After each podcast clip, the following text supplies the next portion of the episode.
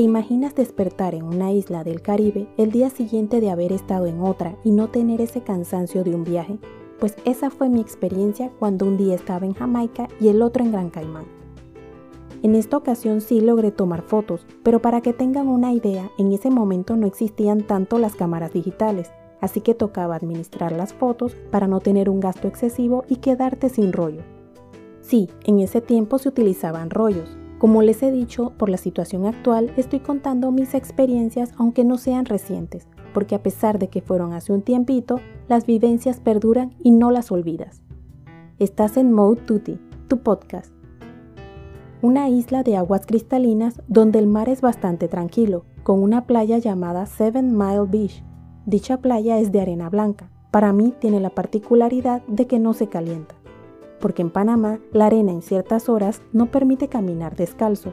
Me refiero a donde está seca la arena, porque donde está húmeda no se calienta tanto y se puede caminar sin problema.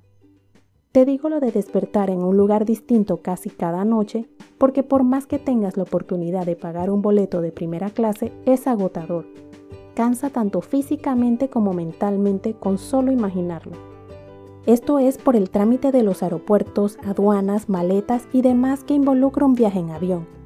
En un crucero solamente sucede al inicio y al final, lo que permite ir a más destinos sin necesidad de hacer maletas cada vez en un mismo viaje. Me encantan los cruceros porque te permiten disfrutar sin tanta preocupación, llegar a cada destino completamente descansado, porque el viaje se realiza normalmente mientras duermes y el día siguiente llegaste a otro destino. El proceso de salir y entrar al barco en cada puerto normalmente no toma mucho tiempo, lo que permite descansar mejor y tomar todo con calma. Si el destino permite que el crucero llegue hasta el muelle, es mucho más cómodo. Y mejor aún si el puerto está cerca del lugar a visitar, porque puedes bajar, hacer ya sea el turismo que contrataste o ir por tu cuenta.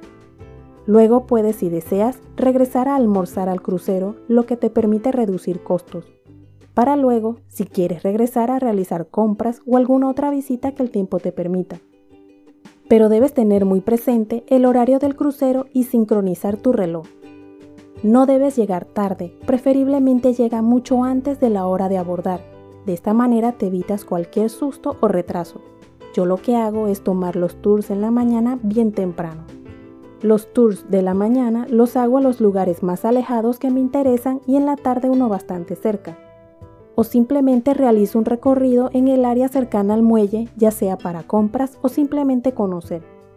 De pronto puedes hasta probar su gastronomía, pero siempre consulta los lugares recomendados. Así te evitas problemas estomacales que no queremos tener en los viajes. Junto a la playa, con una carretera de separación, están casas que pertenecen a muchos famosos que van a descansar y alejarse. Es un lugar bastante tranquilo para disfrutar sus playas. Las playas, por lo menos para los primeros meses del año, que fue cuando tuve la oportunidad de ir, no tienen muchas olas. El movimiento es bastante tranquilo y agradable que da una sensación de calma. Solamente al entrar al agua se debe tener cuidado con una especie de escalón que yo sentí en la arena. No es muy pronunciado la bajada, pero como no sabía que estaba y mi falta de experiencia me tomó por sorpresa. El agua es cristalina, que puedes ver tus pies a través del agua sin problema.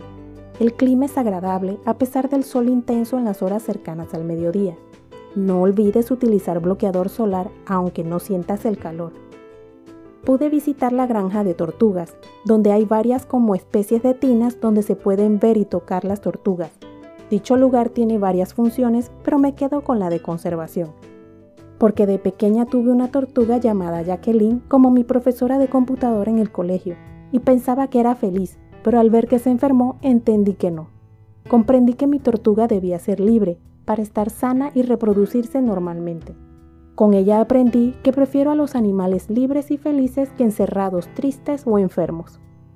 Otro lugar que pude visitar y me dejó maravillada fue Hell, que es un lugar que se caracteriza por una formación que no he visto en otro lugar.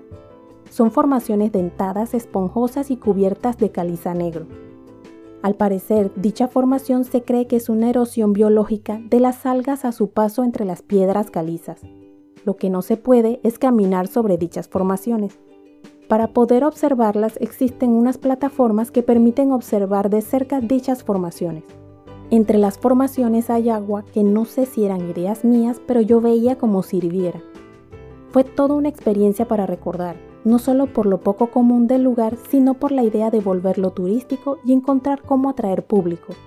Todo organizado, desde los sitios para comprar recuerdos y las plataformas para conservar el lugar. Una gran idea de obtener turismo de una erosión biológica natural para lograr enseñar las maravillas de la naturaleza y poder ver el efecto que tiene el alga filamentosa al pasar por la piedra caliza. Sin olvidar el nombre tan curioso que le dieron a dicho lugar, lo que lo hace más llamativo al turista que busca aventura o algo diferente. Son esas pequeñas ideas las que logran atraer turistas por la curiosidad de conocer. Desde que llegas al lugar todo está ambientado con el nombre, desde los letreros que anuncian el lugar hasta las tiendas de recuerdos. Todo está pensado para hacerlo más atractivo a los turistas. Al regresar al puerto se pueden encontrar varias tiendas para comprar recuerdos de la isla Gran Caimán, además de muchas otras opciones para comprar lo que desees. Recordar ese mar tranquilo de un color transparente que va cambiando a un verde agua hasta oscurecerse de acuerdo con la profundidad, con ese clima que no es frío, pero tampoco muy caliente, lo que permite disfrutar tranquilamente. Una isla que dejó gratos recuerdos sin importar el tiempo que ha transcurrido, porque conocí lugares increíbles. También tenía muchos lugares para realizar compras de lo que quisieras. ¿Te animas a visitar los diferentes lugares turísticos de Isla Gran Caimán? Si te gustó, recuerda suscribirte a mi podcast Moututi y puedes dejarme tus comentarios dentro de la cordialidad. Puedes seguirme en mi blog moututi.com, en Instagram, Twitter y Facebook como arroba y en mi canal de YouTube Moututi.